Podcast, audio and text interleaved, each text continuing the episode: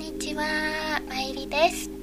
今回は9月に来日公演を行うジャミロクワイについて語ってみたいと思っております。ジャミロクワイについてボイスブログで語るのはもう3回目になると思うんですけどいやー多分3回以上ちょくちょく語っていると思うんですけどね。それくらい大好きなアシッドジャズのアーティストです。年の5月24日25日でしたかね。来日公演が予定されていたんですけどボーカルの JK がなんと腰痛で入院するっていうアクシデントがありましてなんかドクターストップがかかったみたいなんですね。私初めてその情報を聞いたのは JWAVE の番組の中でだったんですけどね。えー、来日公演大丈夫なのかなと思っていましたら案の定来日公演は中止となりチケット払い戻しになってしまいましたね。と大人気で即完売だったって話を聞いていたんですけどね。JK の謝罪のコメントをネットで読みましたけど本人も腰のみならず胸もかなり痛めたのが伝わってきましたね。でも9月15日に日本武道館で来日公演できることになってよかったですね。16日に追加公演も決まったそうですね。とこのニュースで JK の年齢を改めて知ったんですけど1969年12月30日生まれの47歳年末になんと48歳になるんですね。いやーいつの間にもうそんなに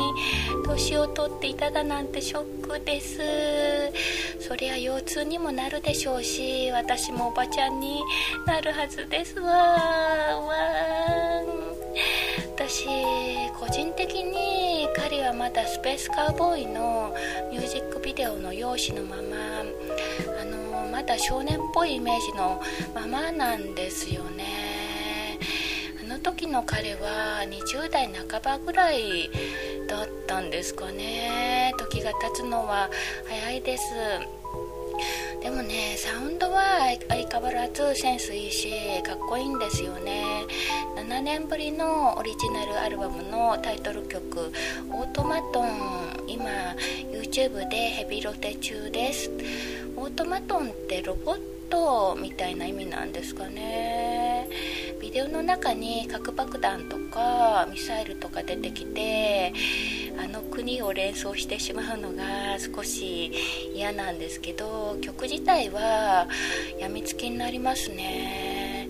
あと JK のかぶっているあの近未来的で奇妙な光る帽子欲しい欲しくなりますね。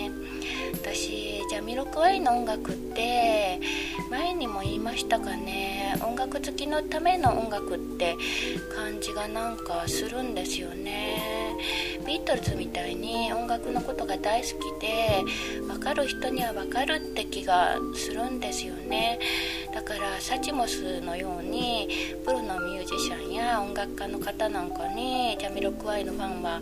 とっても多いんじゃないでしょうかね。どうでしょう。私自身は音楽通では別にありませんけどジャミロクワイの良さ素晴らしさはよく分かっているつもりです。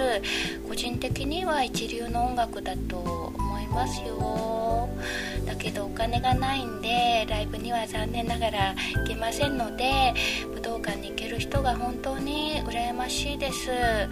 JK も腰痛を乗り越えて今度こそ無事に公演できることを心から願っております。それではこの辺でまいりでした。またね